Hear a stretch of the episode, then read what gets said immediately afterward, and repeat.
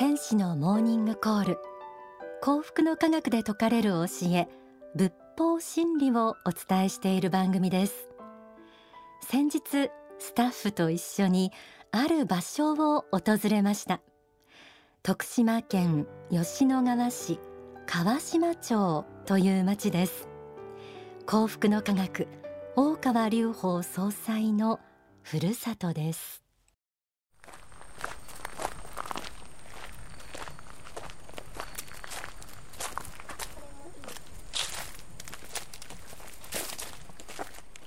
大川総裁の成果から、えー、車で少し行ったところに川島城があります。川島城のある小高い丘の上をさらに奥の方まで登ってきて草むらの合間から吉野川のキラキラした水面が確認できました。そして今私は岩の花と言われる場所に立っています、えー、ここからは吉野川がこうカーブを描いてゆったりと流れる、えー、そうした光景が美しく目に入ってきます。後ろの方には山があって今ちょうど、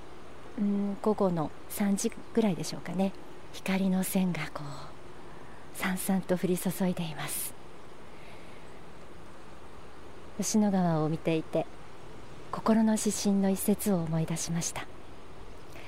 諸行無常の世の中で一刀を乗せて笹舟は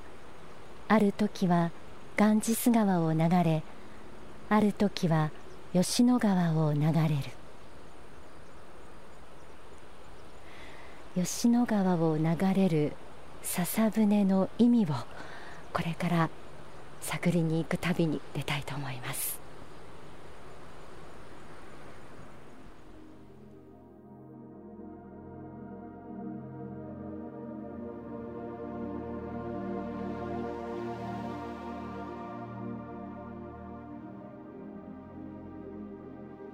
幸福の科学は立秋30周年。この番組天使のモーニングコールも放送開始から25年の節目を迎えました。先週の放送では大川隆法総裁の説く教え仏法真理とは何かをお伝えしました。仏法真理とは一言で言えば光。唯物的で刹那的な考えから私たちを守り苦しみや悲しみを癒し生きる勇気や希望を与えてくれる温かで優しく力強い仏の光。今日もどこかでこの光にこの教えに触れて本当の幸福をつかんでいる方がいらっしゃるかもしれません。この仏法真理の光を運ぶ大河吉野川が流れる徳島県川島町。人口およそ8000人。美しい自然に囲まれた小さな町。大川総裁の生まれたこの町に11月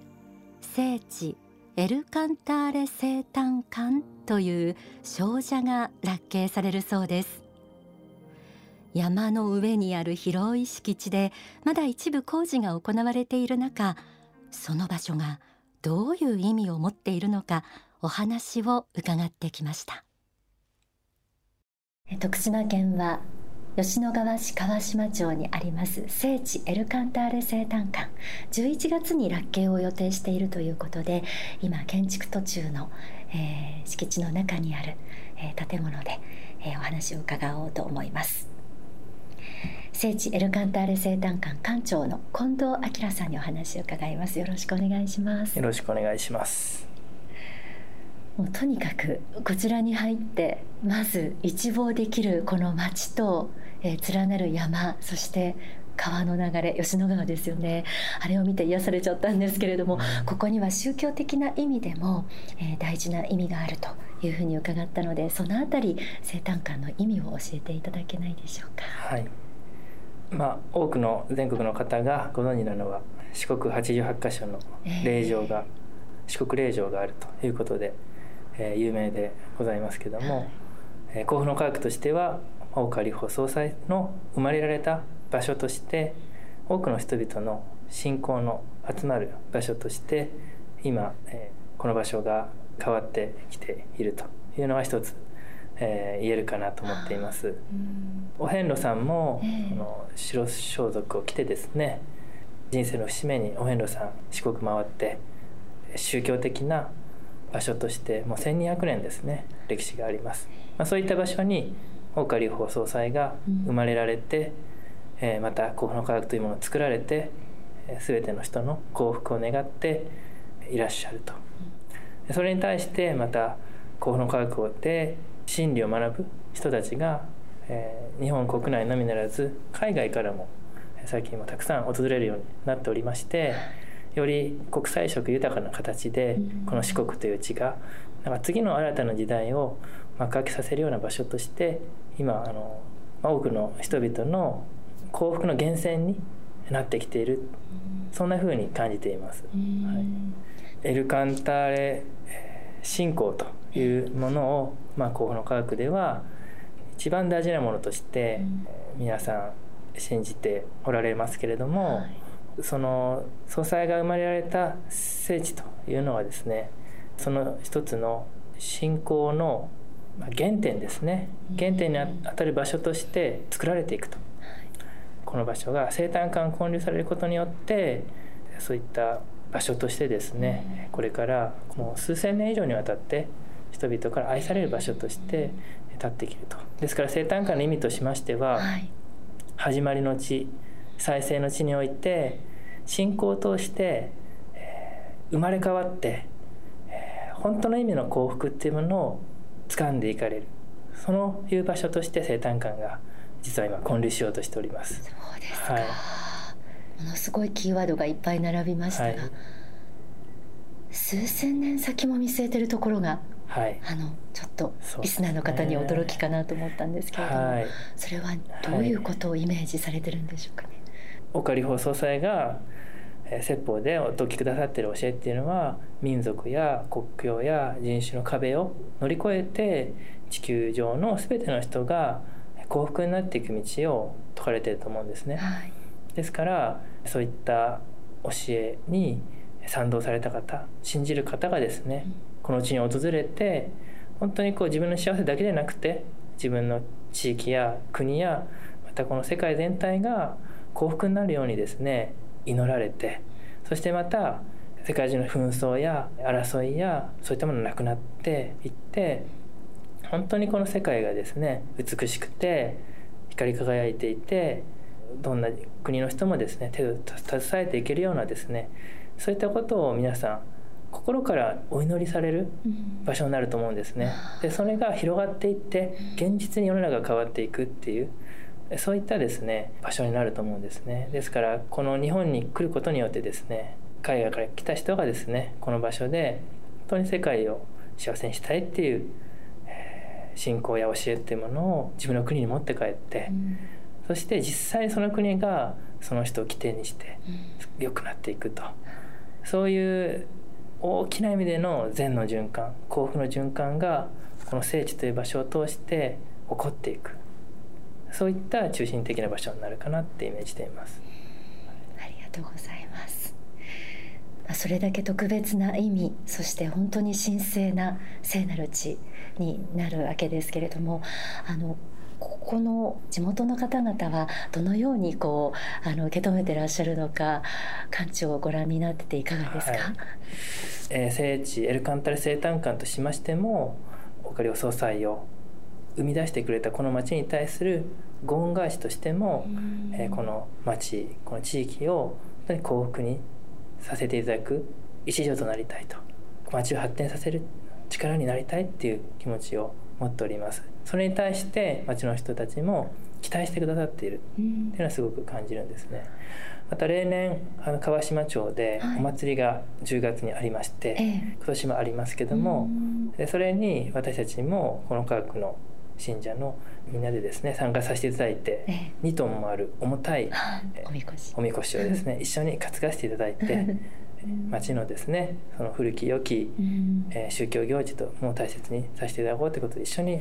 共に町の方たちとですね、この町を盛り上げていけるようにと思ってそれも参加させていただいたりしてますね。はい、やっぱり地域の方あってのですね、えー、こういう交流っていうことも成功しますのであのそういった交流もありがたくも、えー、させていただけてるかなと思います。いやすごいいいお話。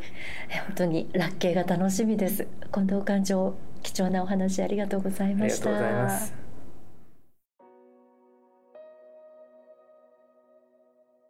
仏法真理のこの光を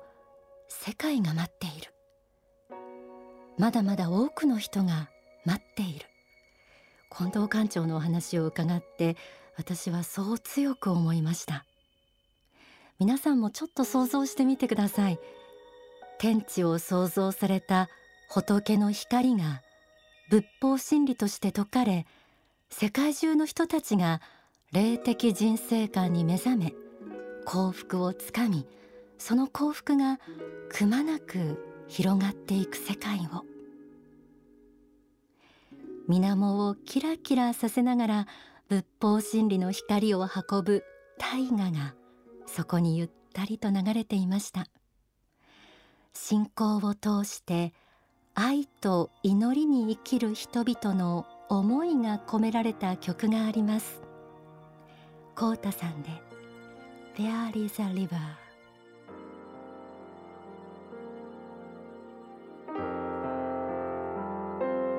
There is a river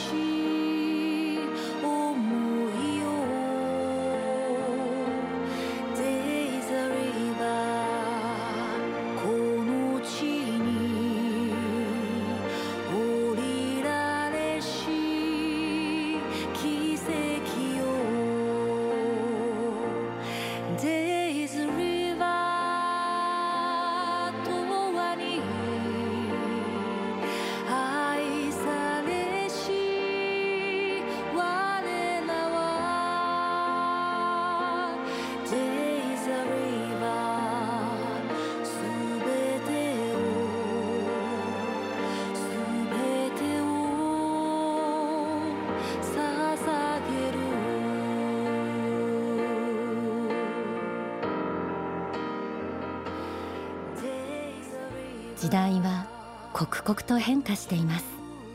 世界各国が複雑な問題を抱え混沌としています。そんな中タイムリーな事象にも言及しながら法を説く大川総裁は例えば最近では大統領選で沸くアメリカニューヨークで英語による講演を行いました。激動の時代の中を生きる私たちに知識や知恵を包含する信仰の大切さ。神々の思い。大宇宙の根本物としての思いを伝え続ける。それが大川総裁であり幸福の科学です。その思いは30年前の立秋以来常に世界のすべての人々の幸福への願いにありその眼差しはずっと先の未来まで向けられています。この番組もまたこれからも皆さんの幸福を心から願ってさまざまな角度から仏法真理の光をお届けしていきます。それではここで大川隆法総裁の説法をお聞きください。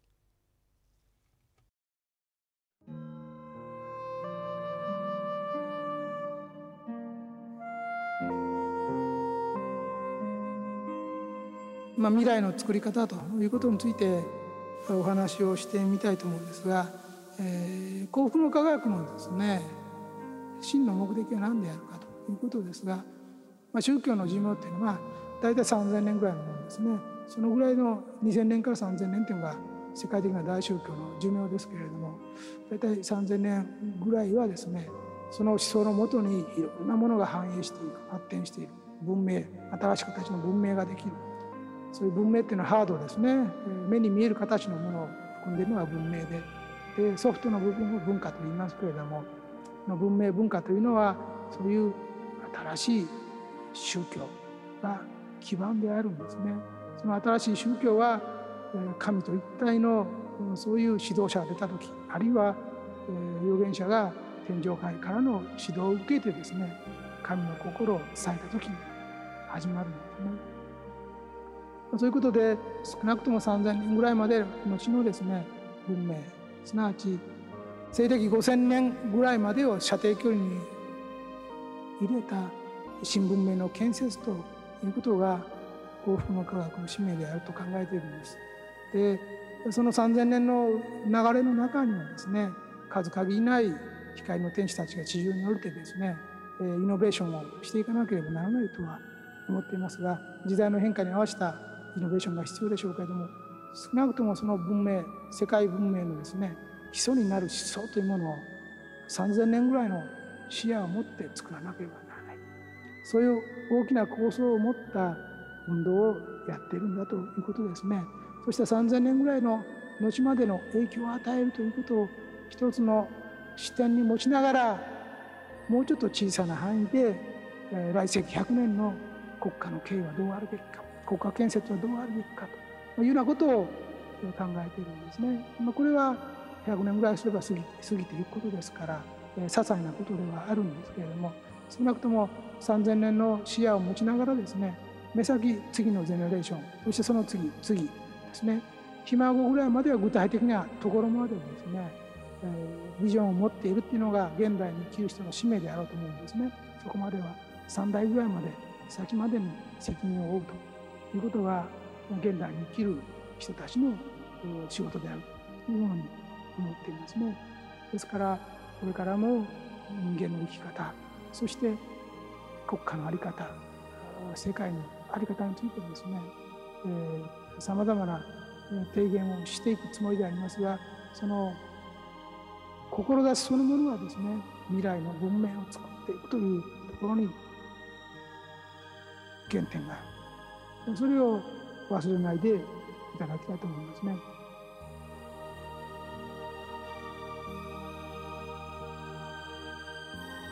お送りした説法は書籍